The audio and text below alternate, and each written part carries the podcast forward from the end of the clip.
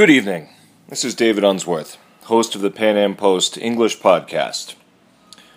On October 31st, 29 year old Sayfullo Saipov rented a truck in lower Manhattan and drove onto a bike path along the Hudson River.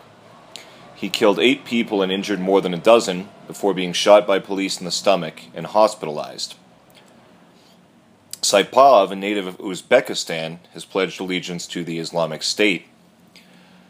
He entered the country on a so called diversity visa program, which prioritizes visas and green cards for nationals of countries that historically send few immigrants to the United States.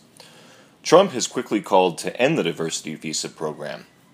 Is he politicizing the tragedy? Is the diversity visa program to blame? What are the major problems with the diversity visa program? And what should be our overall immigration strategy as a nation? So the we have gotten information now about who these eight victims were, and um, uh, most of them were not Americans. There were two Americans, both uh, males, I believe, in their uh, late 20s, early 30s. There was one Belgian national, five Argentine nationals uh, who were actually celebrating their 30th anniversary of their graduation from high school. They were from a city called Rosario, which is about uh, oh 300 miles northwest of Buenos Aires. So, what is the diversity visa program?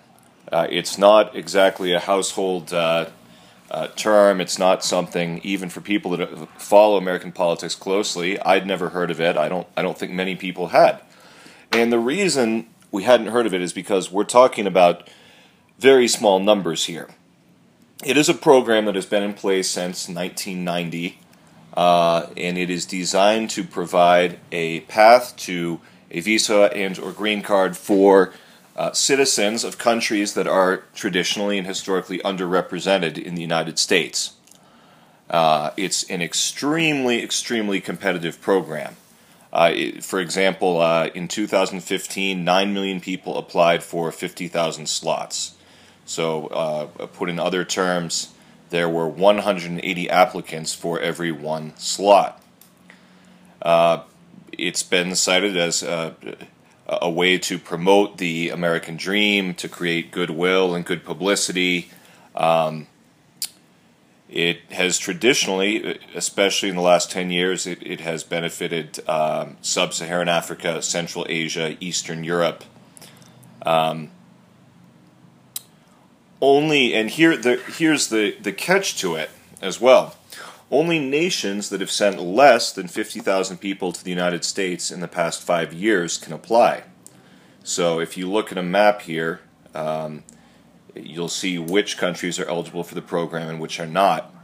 Uh, this policy eliminates many of the world's most populous nations, such as India, China, Pakistan, and Brazil, and also others that with close uh, economic and geographic ties with the United States that send a lot of immigrants to the United States, Mexico, Canada, Colombia, and Peru, for example.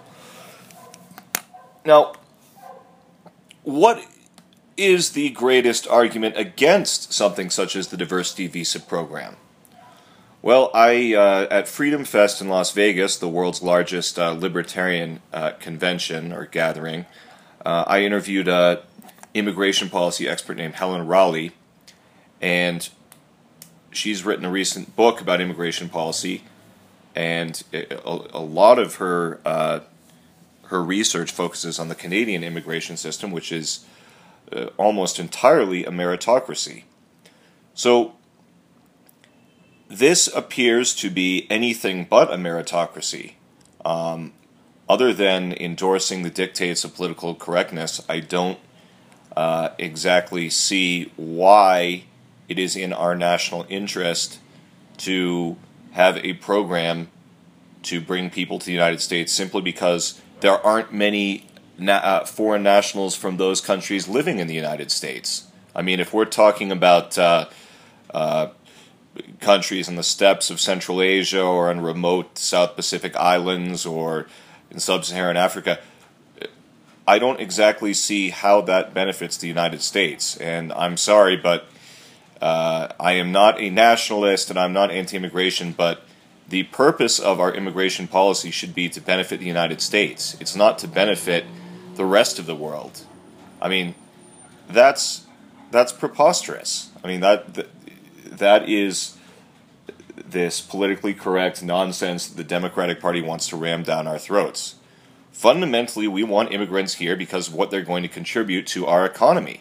They should be coming here, and immigration should be tied to a job or to investment. Immigrants who are going to come here and work and fill positions that Americans cannot fill, or immigrants that are going to come here, invest in the country, and create jobs for others. That being said, this uh, policy still represents a very small percentage of our annual immigration. In fact, it accounts for around 4% of the green cards issued in a typical calendar year. Uh, we're talking about 50,000 slots here. So that's uh, clearly that, that is not very, very much in a nation of 320 million people. And again, uh, the Democrats, when Trump says we're, we're going to get rid of this diversity uh, visa program, the Demo- Democrats are going to counter, well, we shouldn't make our public policy based only on headlines. Uh, Chris Murphy sent out a tweet that's been retweeted 100,000 times or something saying, uh, now I get it. Uh, well, I'm paraphrasing here, but basically, now I get it. Uh, an American citizen uh, commits a terror act and we can't do anything about it, but an immigrant commits it and we have to make our public policy on that. In general, I, I agree with Chris Murphy on this point. Our public policy should be data driven, it shouldn't be based on sensational headlines. Event X happened, so we need to do Y. Uh, nonetheless, if we want a merit based immigration policy, and it doesn't matter how many slots, it doesn't matter if it's 50,000 or 500,000. Isn't this rather counterproductive? I mean, on what moral, legal, or ethical grounds are we going to say, what, for example, oh, we don't have many people from Uzbekistan in the United States, so uh, we are going to prioritize people coming from Uzbekistan.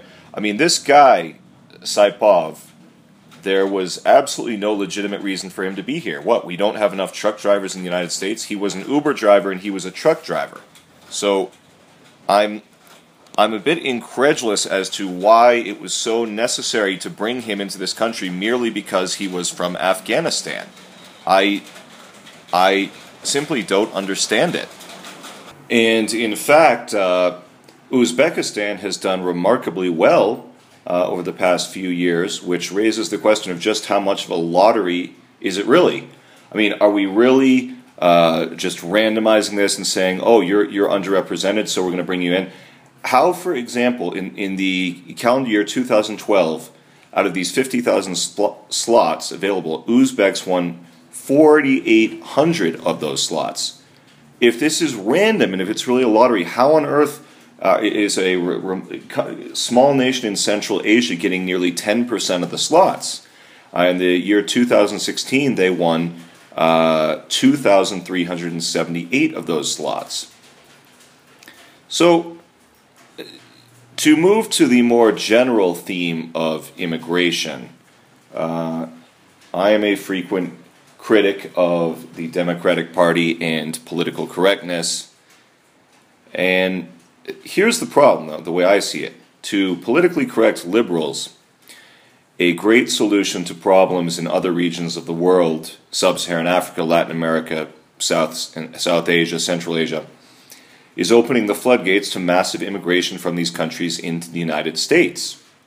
Well, that is great for uh, the lucky few who can do that. Uh, obviously, your standard of living is going to skyrocket if you uh, immigrate from Honduras or Pakistan or Uzbekistan or uh, Romania to the United States. But how practical a solution is this?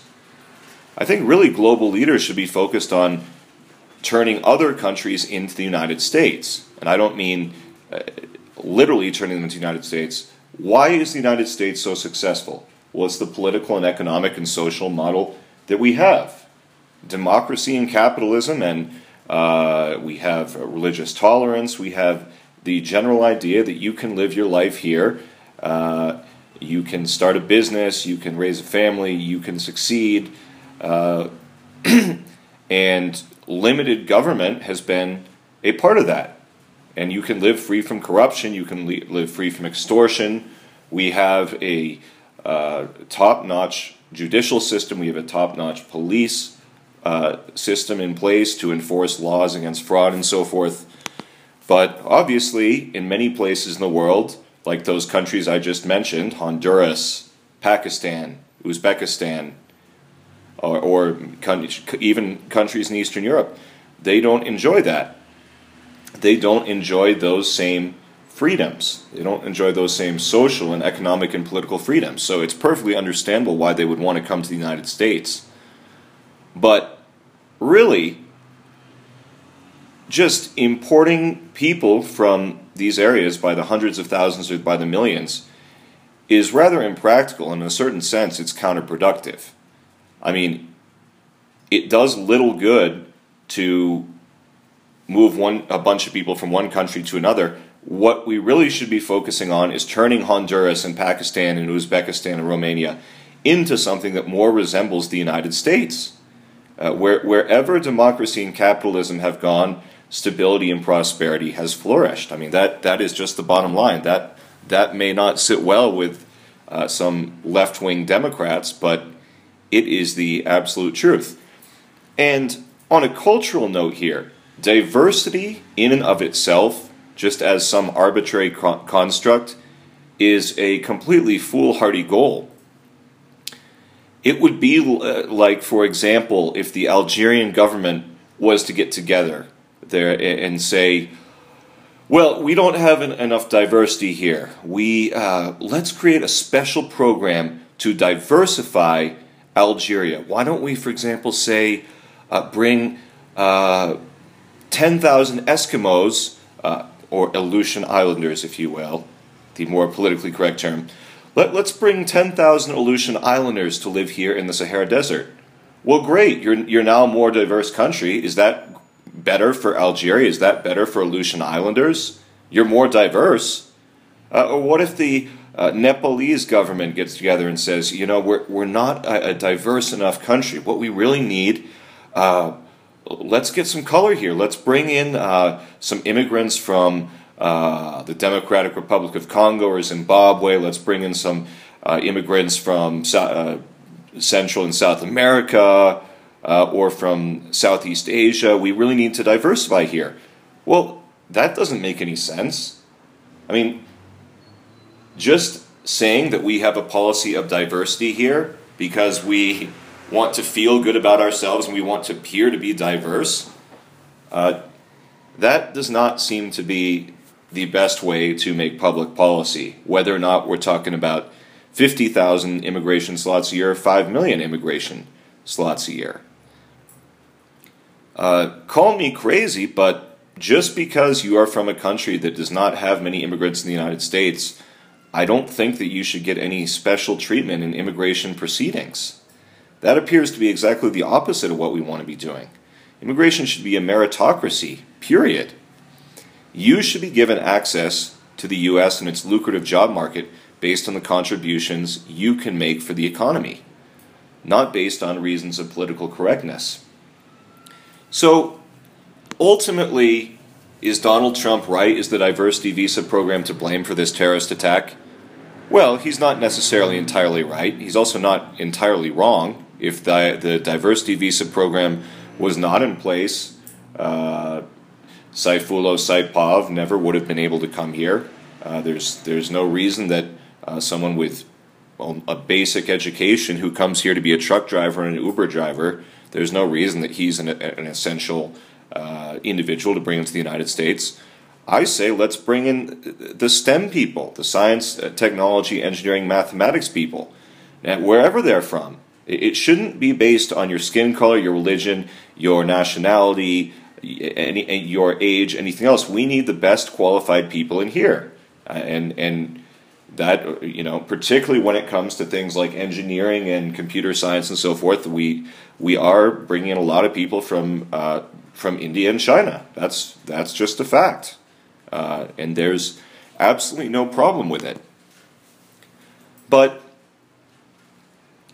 at the end of the day, the diversity visa program is is drops in the bucket, right? This is not this is not a huge program. This is not its existence or or removal is not going to make or break our nation, our economy, or our immigration policy. But nonetheless, in my mind, it's just another example of how th- these these misguided concepts of political correctness can really do some damage here. Let's make our immigration policy a meritocracy, not about checking off some diversity boxes and filling some politically correct quotas and trying to make the United States some perfect microcosm where everyone from all of the world's 190 odd nations is represented. That, that, that benefits no one other than making a bunch of liberals feel good about themselves. This has been David Unsworth with the Pan Am Post podcast. Thanks for listening, and please subscribe to our YouTube channel.